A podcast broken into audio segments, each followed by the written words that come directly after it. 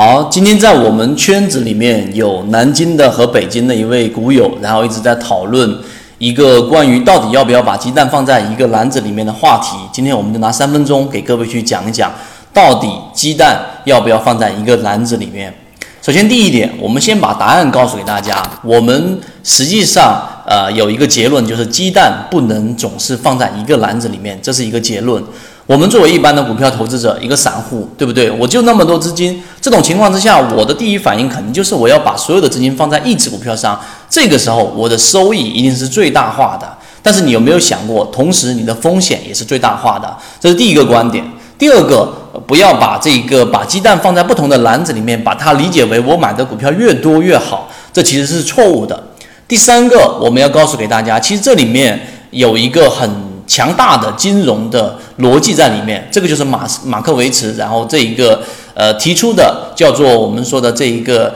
金融大爆炸理论，它其实里面就强调到了一个很核心的一个观点，它通过斜方差来告诉给我们。我们举个例子吧，方便大家理解，就是同样的两只股票，一只股票呢它的收益率是百分之八，另外一只也是百分之八，并且它们两只股票的方差都是百分之二十五。这种情况之下呢，你到底是应该把你所有的资金买其中的一只股票，还是我把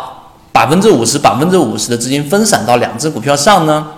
那么最后的结果是啊，你感觉说好像收益率都是百分之八，那我投入到一只还是分散都是一样的，收益率确实一样，但是只要你去算过之后，最后得出的结论是，如果你把资金放到两只股票上。各拿百分之五十资金，你的整体方差和你的整体风险会下降百分之三十五，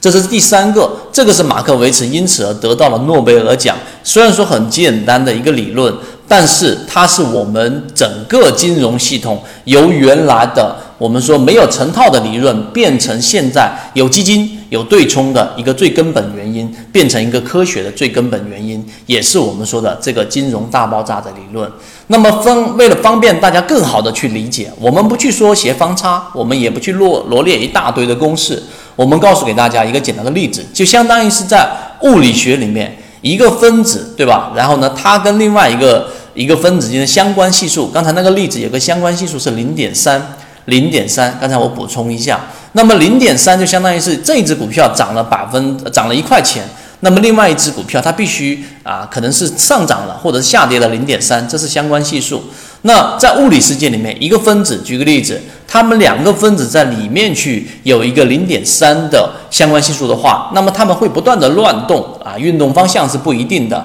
它们最终一定会有能量会被抵消掉。所以，随着你加入的分子越来越多的情况之下，那么会被抵消掉的那个力就会越来越大。那这个也是我们所说的风险被不断的被分散掉。这个是刚才我们说第三个、第四个，我们来告诉给大家另外一个这个问题里面衍生出来的，就是随着你加入的股票越来越多，它的风险不会被无限的增加啊，不会被无限的减少，它的整个风险达到一定数值之后就会持续不动了。这个是我们得出的结论，所以今天我们三分钟的视频把结论、把干货拿出来给大家。如果各位想要去参与到我们圈子里面的讨论呢，或者说你有类似相关的问题，想要更加去明白它的本质是怎么样的，都可以找到我们的圈子。好，今天我们讲的内容就这么多。如果我们的视频你觉得对你来说有所帮助，可以在下方多多评论、多多点赞、多多转发。好，今天讲那么多，各位再见。